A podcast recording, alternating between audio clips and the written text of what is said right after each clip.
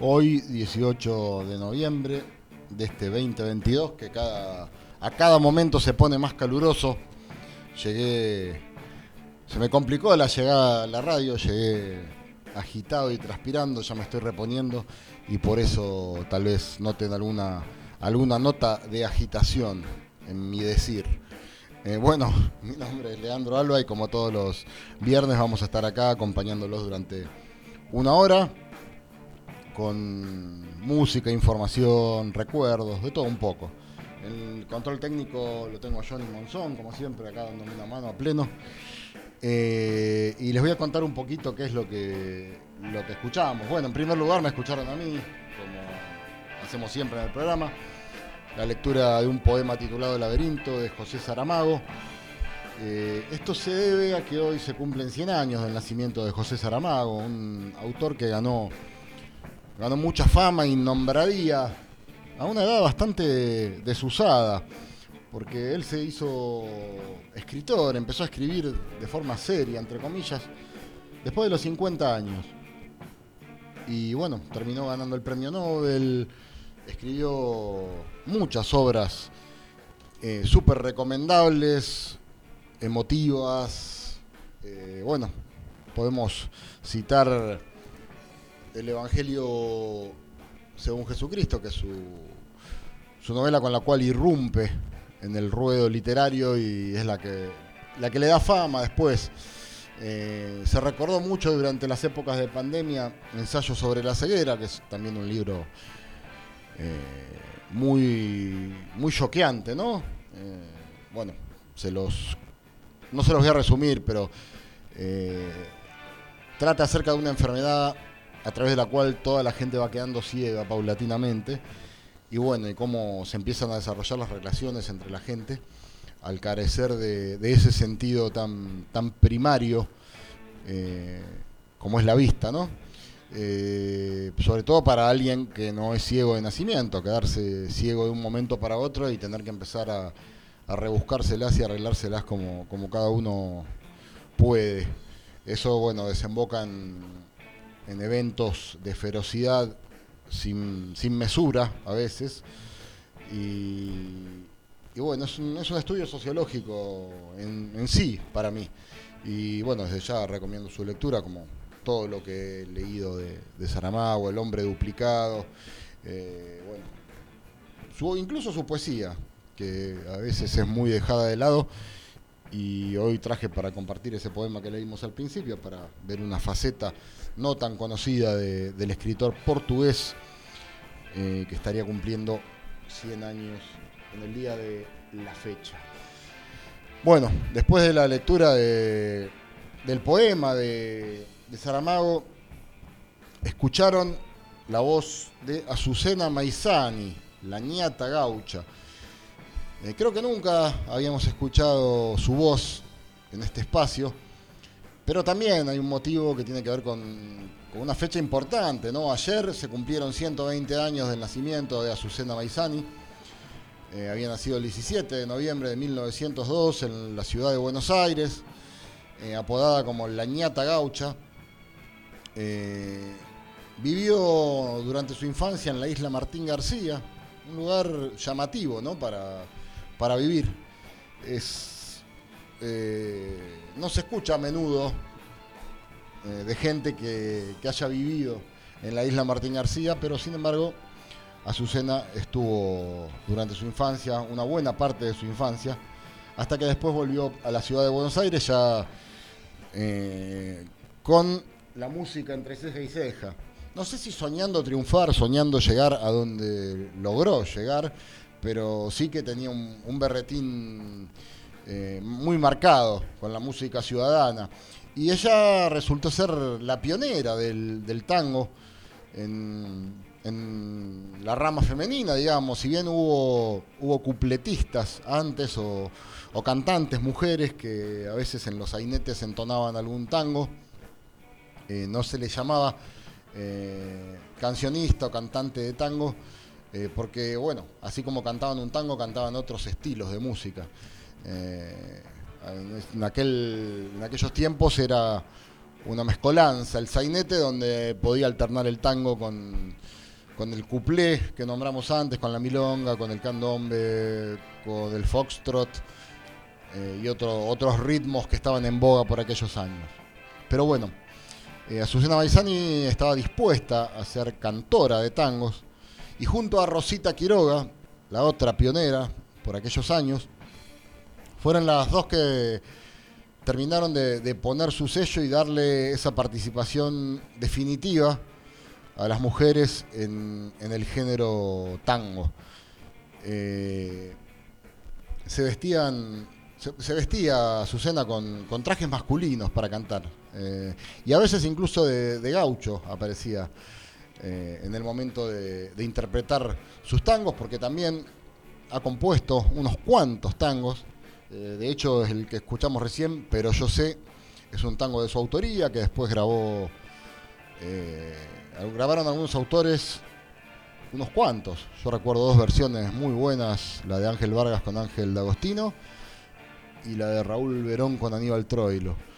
Eh, pero bueno, ella también no solo se dedicaba al canto, sino que a la composición y a la actuación, porque apareció en varias películas. Eh, hay un dato muy importante que en la primera escena de la primera película argentina es ella quien aparece.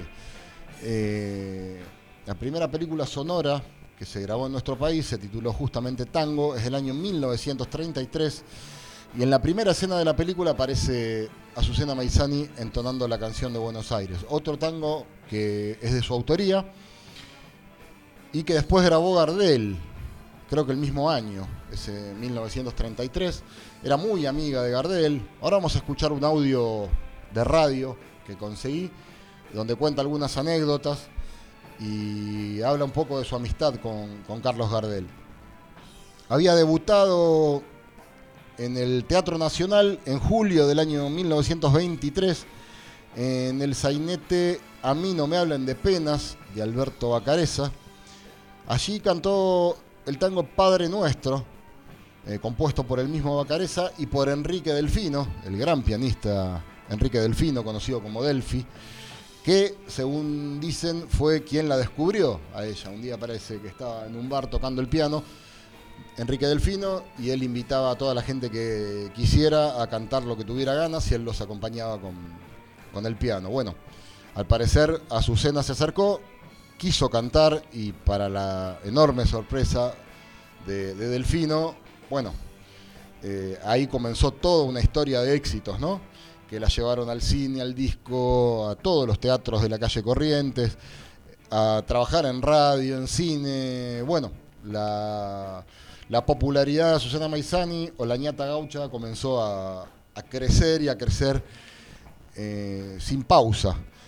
En el año 1931 le llegó su momento de viajar a Europa para hacer una gira en la que tuvo mucho éxito, fue muy, resonante esa gira, tal es así que estuvo dos años girando por Europa, del año 31 al 33, y cuando volvió se encontró con un fenómeno eh, inesperado, ya que al irse de aquí no eran tantas las, las cantantes femeninas de tango, pero a la vuelta se encontró con que había una cantidad mucho mayor y que el éxito se había diversificado un poco cuando antes estaba centrado en ella y en Rosita Quiroga, como dijimos antes. Cuando volvió ya estaba Tita Merelo, Libertad Lamarque, Ada Falcón, bueno, se encontró con toda Mercedes Simone, cómo olvidarme de Mercedes Simone y de Nelly Omar, por supuesto.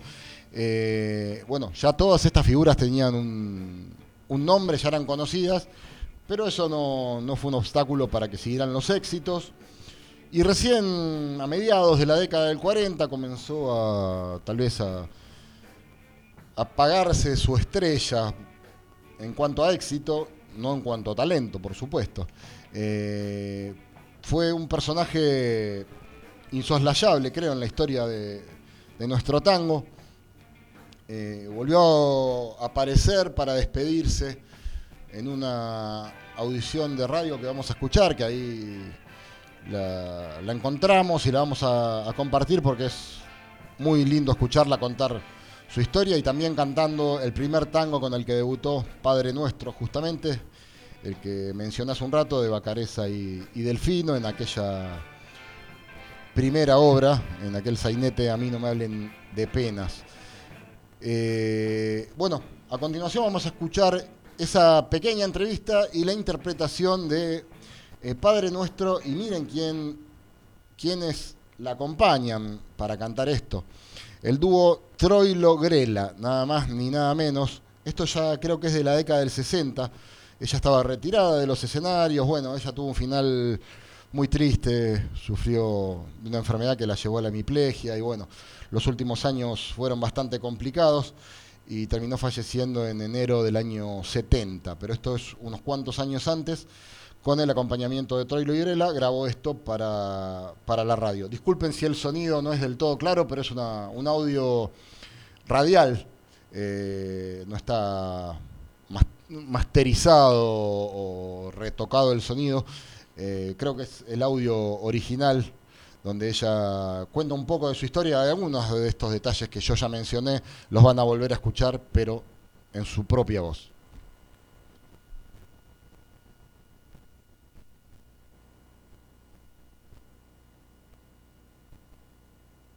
Y ahora el reportaje imprevisto a cargo de Rodolfo Martínez Martínez.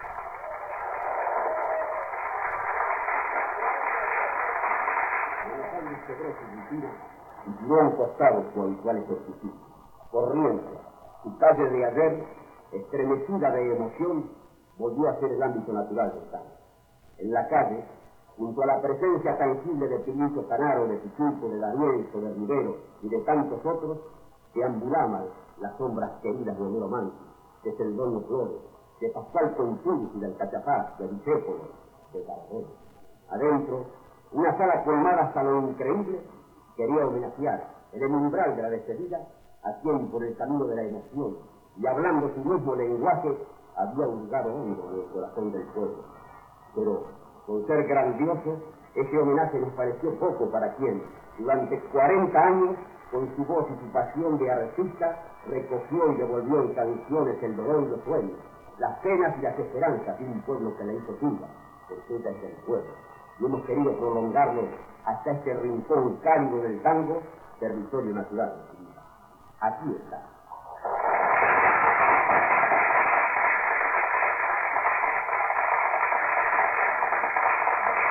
Señora, señora del tango, ¿con qué apodo la conocen sus niños? Niños, nieta. Nieta. ¿Puede decirnos, nieta, por favor, dónde nació? ¿Cómo no? En la capital. Aquí en la capital federal. En la capital federal. El día, el mes y sí, también el año. ¿Por qué no? El 17 de noviembre del año 1902. 60 años. 60 años. Cumplimos el sábado. Enhorabuena. ¿De qué manera y por mediación de quién usted actuar en público? Por mediación de Enrique de De su entrañable amigo. De su entrañable amigo. Ñata, no creo revelar ningún secreto al afirmar que usted fue, bueno, muy desdichada el amor. En fin, ¿qué influencia pudo tener tantas desventuras sentimentales en su labor de intérprete? La influencia es de saber expresar con todo el dolor que tengo dentro a flor de cielo los sacos cuando canto. No tenía ninguna duda, por eso se lo pregunté.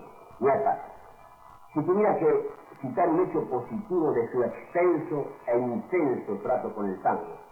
No sé, digamos, beneficios materiales, fama, popularidad, amistades. ¿Qué hecho citaría? El hecho más grande de mi vida. Haber tenido el honor de ser amiga de Carlos Gardel. Del moroso Loca, nos dice el nombre, su nombre que el público aplaudió durante 40 años. Era Maizano.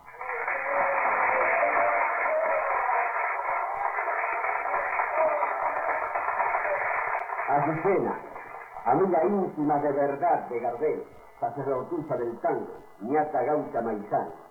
¿Cuándo, dónde y con qué tango se presentó por primera vez ante el público?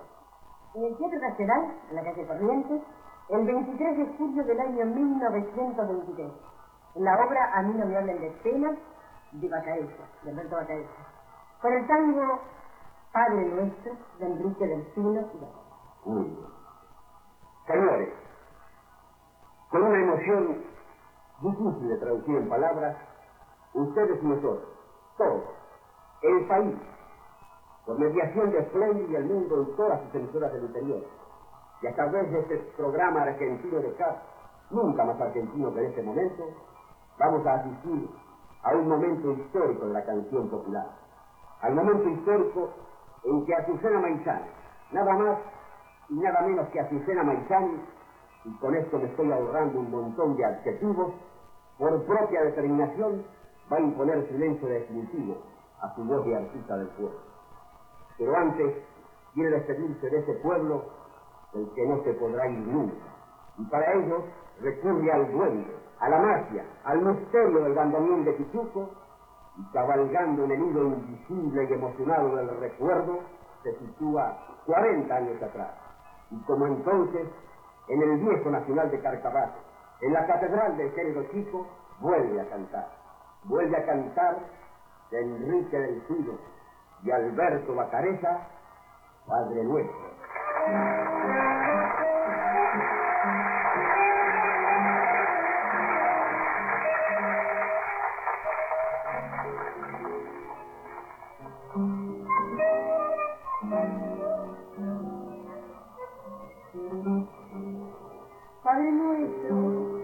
En los que todo lo sabes, que todo lo ves. ¿Por qué me abandonas en esta agonía? ¿Por qué no te acuerdas de hacerlo volver? Se me fue una mañana temprano, me dijo hasta luego y un beso me dio. Pasaron los días, los meses pasaron, pasaron los años y nunca volví. Te.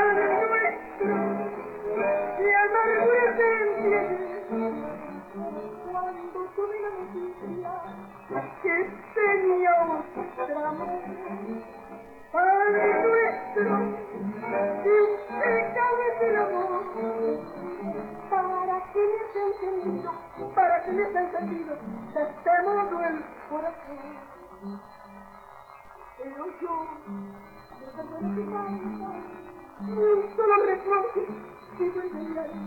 Lo mismo lo quiero con toda mi sangre, con toda mi alma, yo soy toda de mí. Ay, los cielos, que todo lo puedes, que todo. ¿Por qué me abandonas esta vida? ¿Por qué no te acuerdas de hacerlo conmigo? Y amargura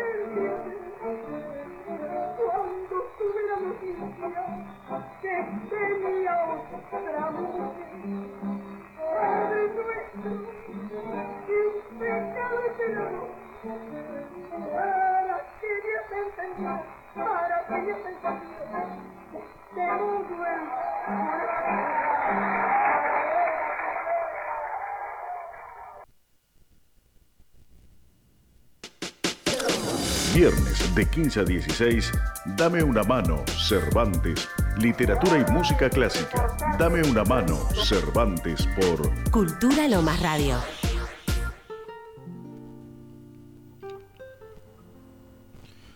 En el corazón de la mina más secreta, en el interior del fruto más distante, en la vibración de la nota más discreta, en la caracola espiral y resonante, en la capa más densa de pintura, en la vena que en el cuerpo más nos honde, en la palabra que diga más blandura, en la raíz que más baje, más esconde, en el silencio más hondo de esta pausa, donde la vida se hizo eternidad, busco tu mano y descifro la causa de querer y no creer, final, intimidad. Poema de José Saramago titulado Intimidad.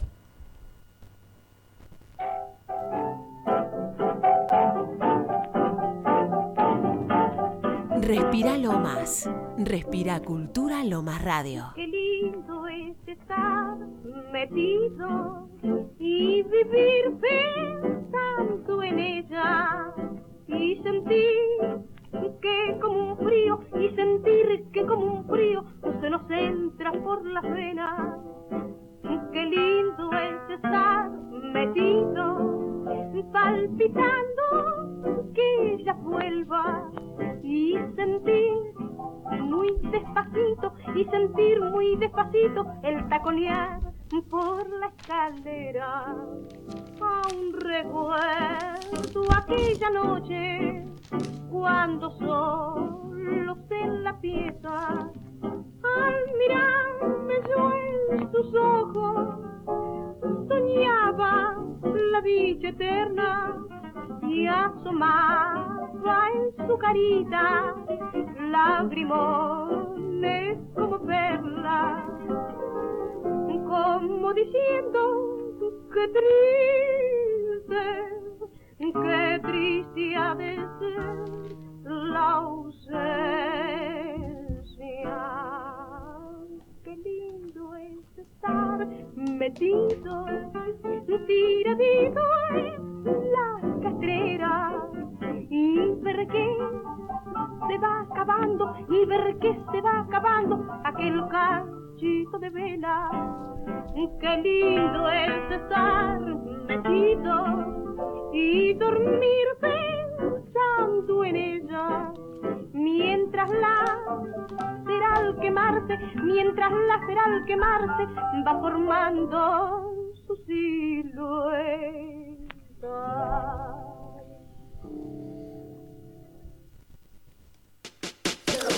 Viernes de 15 a 16, Dame una mano, Cervantes. Literatura y música clásica. Dame una mano, Cervantes por Cultura Lomas Radio.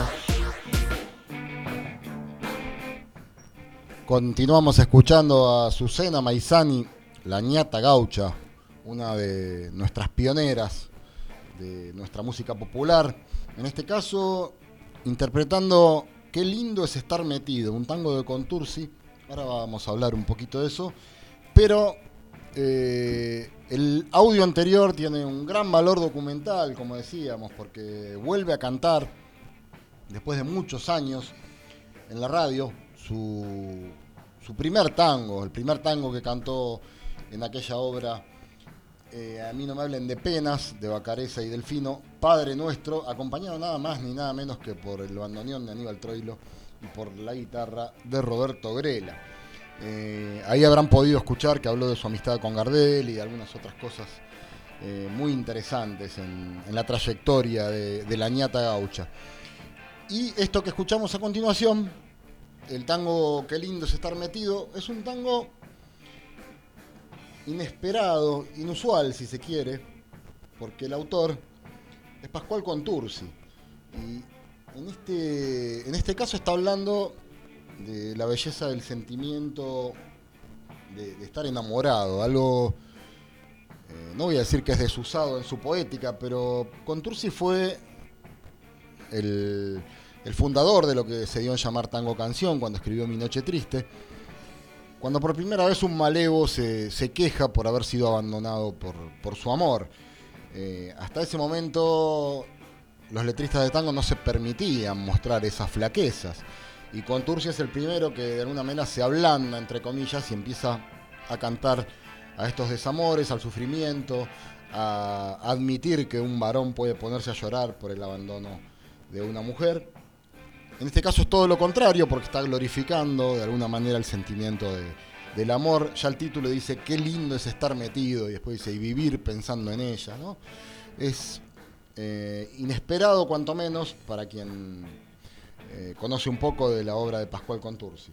Y Pascual Contursi, miren qué casualidad, esto eh, está planeado, por supuesto. Busqué un tema de Pascual Contursi interpretado por, por Azucena Maizani, porque Pascual Contursi justamente había nacido un día como hoy, 18 de noviembre, así como Azucena Maizani había nacido un 17 de noviembre. Pascual Contursil tenía unos años más, ¿no? Había nacido en 1888 en Chivilcoy.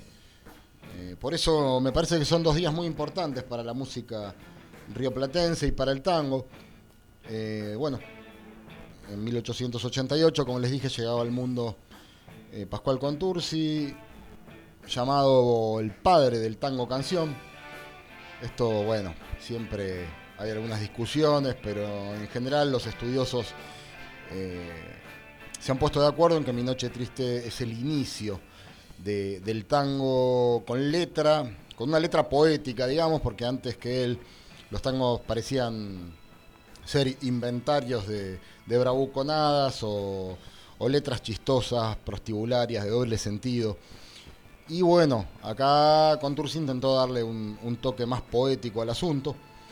Eh, y fue el primero en hacer eso, porque era un tipo, era un tipo multifacético, porque era payador, era cantante, fue titiritero, eh, anduvo por Uruguay de gira cantando. No hay ninguna grabación de él cantando.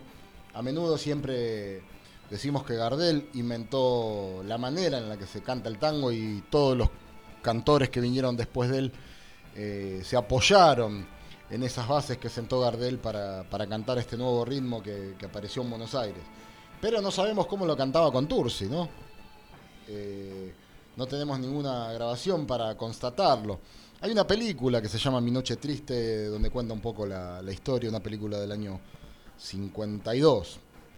Eh, pero bueno, para hacerle justicia a Contursi podemos decir quién eh, fue la persona que a través de, unos versos sencillos, generalmente octosílabos, descendientes del, romancero, eh, fue el primero en que empezó a desarrollar un argumento completo en sus letras, logrando imponer ciertos aspectos que luego iban a ser recurrentes en la lírica de otros autores que, vinieron después, como los grandes del género, como Mansi, como Cátulo Castillo, Dijépolo y, y tantos otros, ¿no?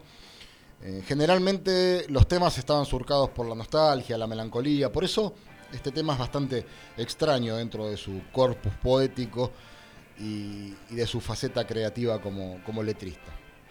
Bueno, también desde aquí lo, lo homenajeamos en el día de hoy, aniversario de su nacimiento, al gran Pascual Contursi.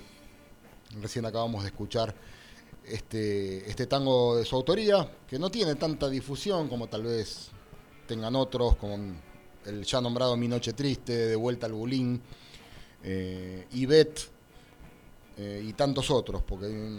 Bandoneón al Rabalero, qué lindo tango.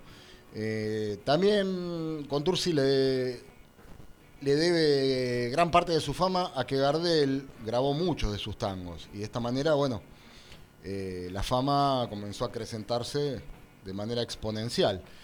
Eh, temas como Bandoneón de Rabalero, justamente, De Vuelta al Bulín, Desdichas, El Motivo, Flor de Fango. Bueno, todos esos tangos fueron grabados por Gardel.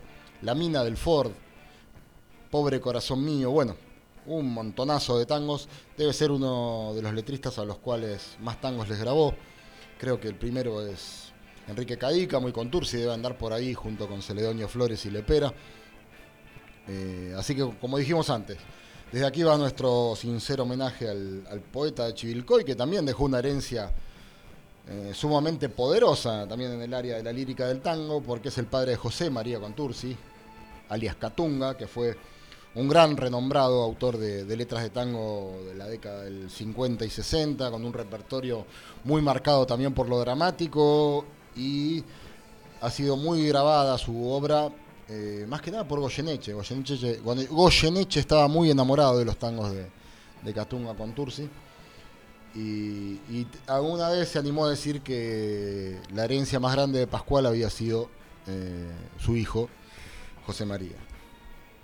Bueno, eh, vamos a pasar a hacer algunos anuncios después de toda esta vocación tanguera que, que tuvimos en la primera parte del programa, o más, ¿no? porque ya estamos 40 minutos de programa hablando de Azucena Maizani y Pascual Contursi, lo cual me parece eh, un acto de justicia. ¿no? Pero vamos a seguir un ratito más en este, en este campo porque les quería comentar que mañana y pasado está el Festival de Tango y Criollismo en el auditorio de Radio Urbe, acá en la Prida 1166, Lomas de Zamora. Va a haber muchas figuras conocidas del ambiente del tango, la milonga y la música criolla.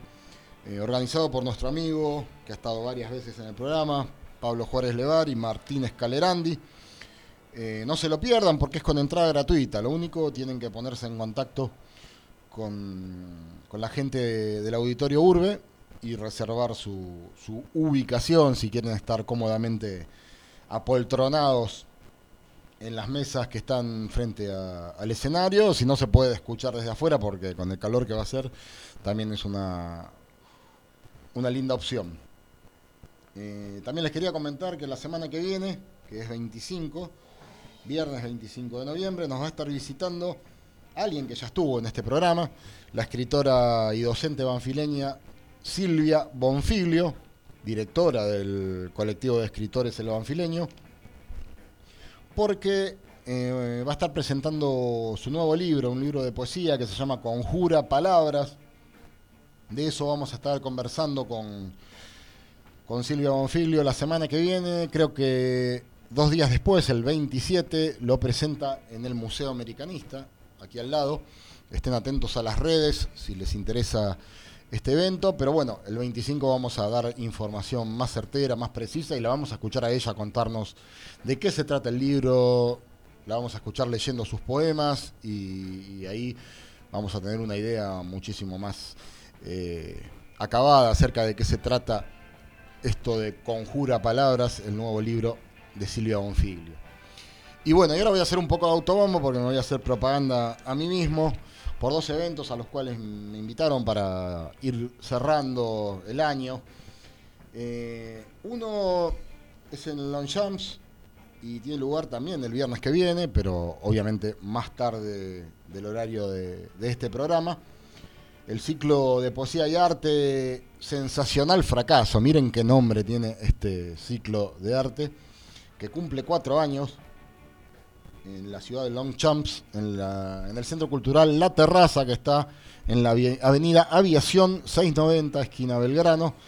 Eh, el ciclo Sensacional Fracaso cumple cuatro años y Milton López, que es el organizador, me dijo que estaba tratando de reunir a los que leímos en la primera eh, reunión poética que hubo de sensacional fracaso hace cuatro años. Yo soy uno de los que estuvo en aquel momento y él estaba tratando de rastrear y comunicarse con, con los demás. Espero que, estemos todos nuevamente ahí para, para hacerle eh, un homenaje al Centro Cultural, al Centro Cultural La Terraza que viene laburando en el ámbito de las artes desde hace tiempo y a este ciclo que contra viento y marea, contra la pandemia y todos los inconvenientes que hubo en, estos tiempos, se mantuvo firme, siempre de alguna manera por Zoom eh, o como se pudiera, por YouTube, eh, creo que por Twitch también. Yo no tengo mucha idea de lo que es el Twitch,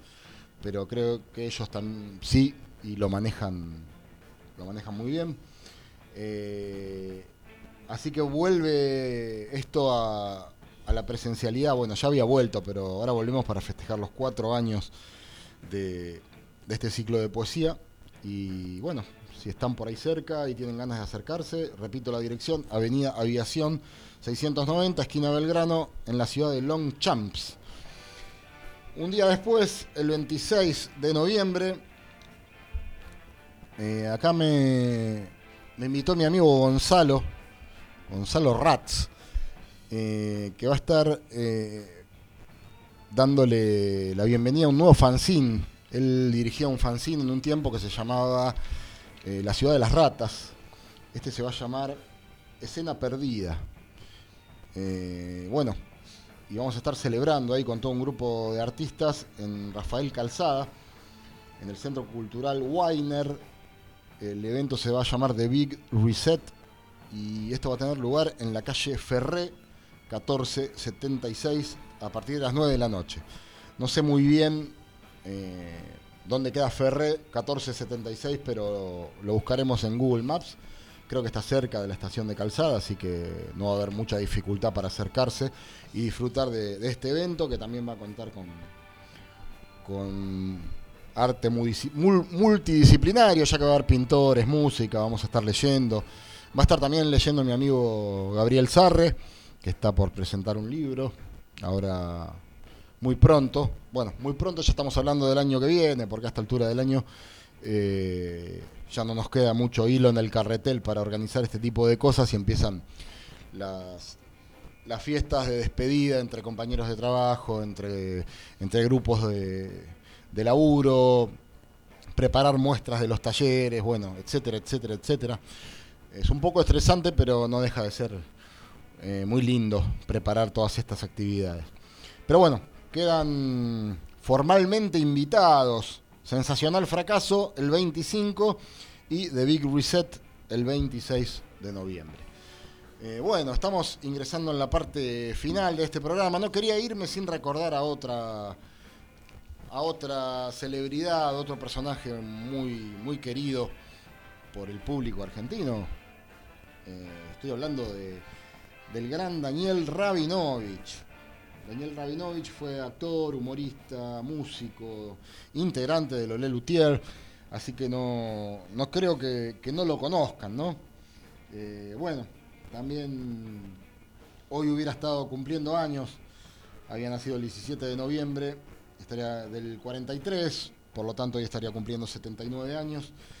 Eh, un tipo realmente admirable, admirable desde el punto actoral, desde el punto de vista musical, desde donde se les ocurre. Era un, un gran actor, un tipo muy histriónico, de un talento inconmensurable.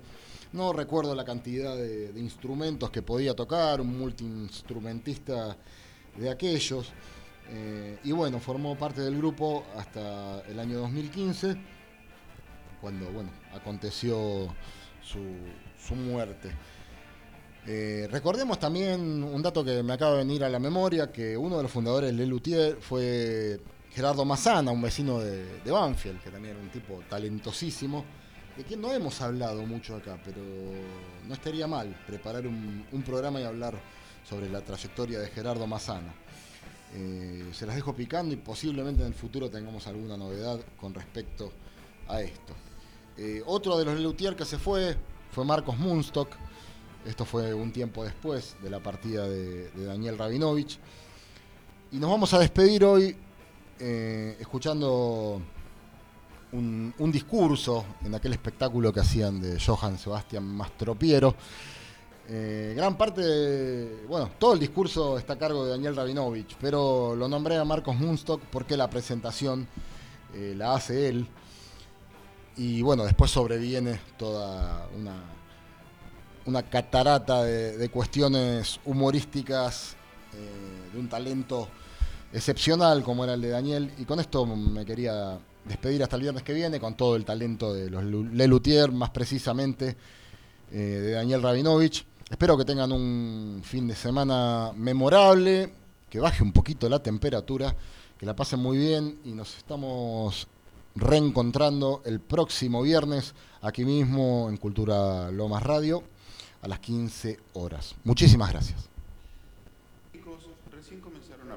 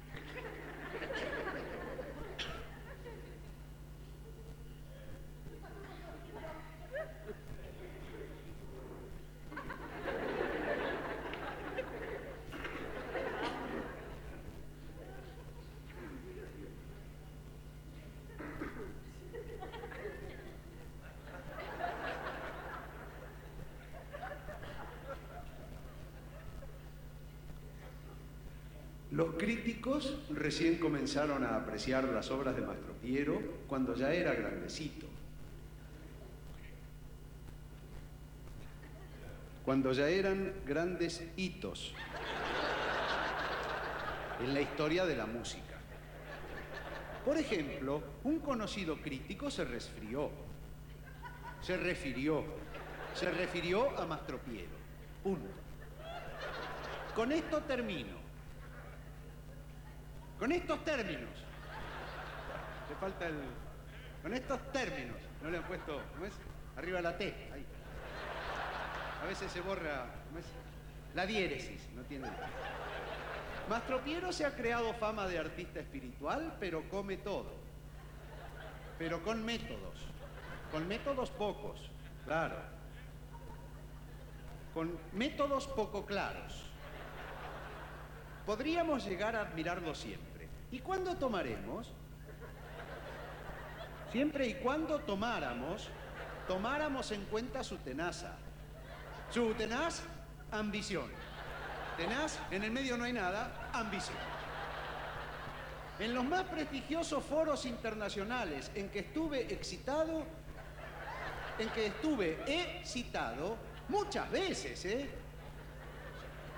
Muchas veces he citado el fracaso de su operación, el fracaso de su ópera. Sion y el judío era antes. Y el judío errante, que se basaba en una vieja leyendo hebrea.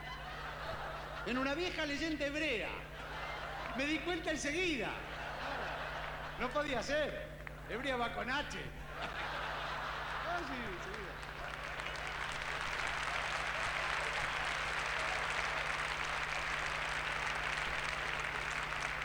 Una pavada. Siempre dije que dicha ópera fracasó porque no muestra los sexos, dos. Los dos sexos.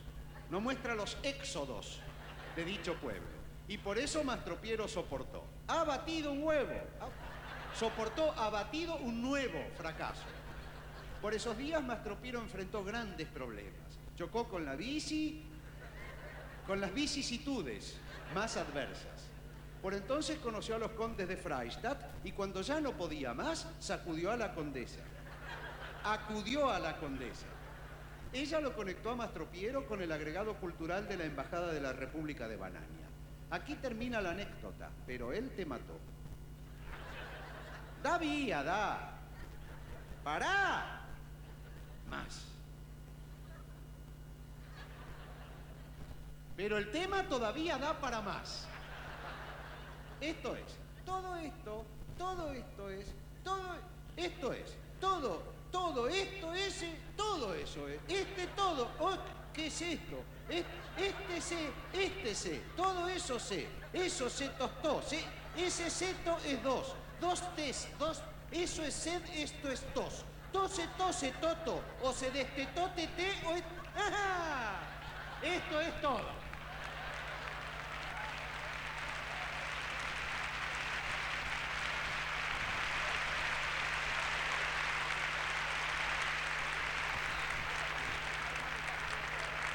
¿Sos consciente? ¿Sos consciente o no sos consciente? Sí, una vez más, sí. Lo arruinaste todo, todo, todo. Eres injusto, César Augusto. Yo soy Cuando vos lo echaste todo a perder. No eché nada a perder. Ah, no. Estaba echado. Por favor, Dani, ¿qué te Me encontré los papeles mal ordeñados. Me faltaban los signos de puntería. Estaba lleno de faltas de horticultura. ¡Josú!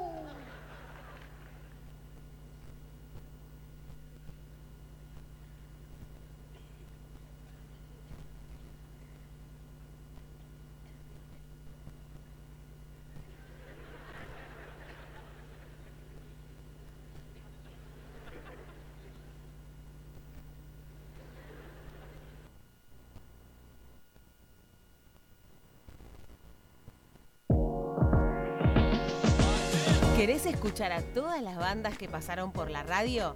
Búscanos en Spotify como Cultura Lomas Podcast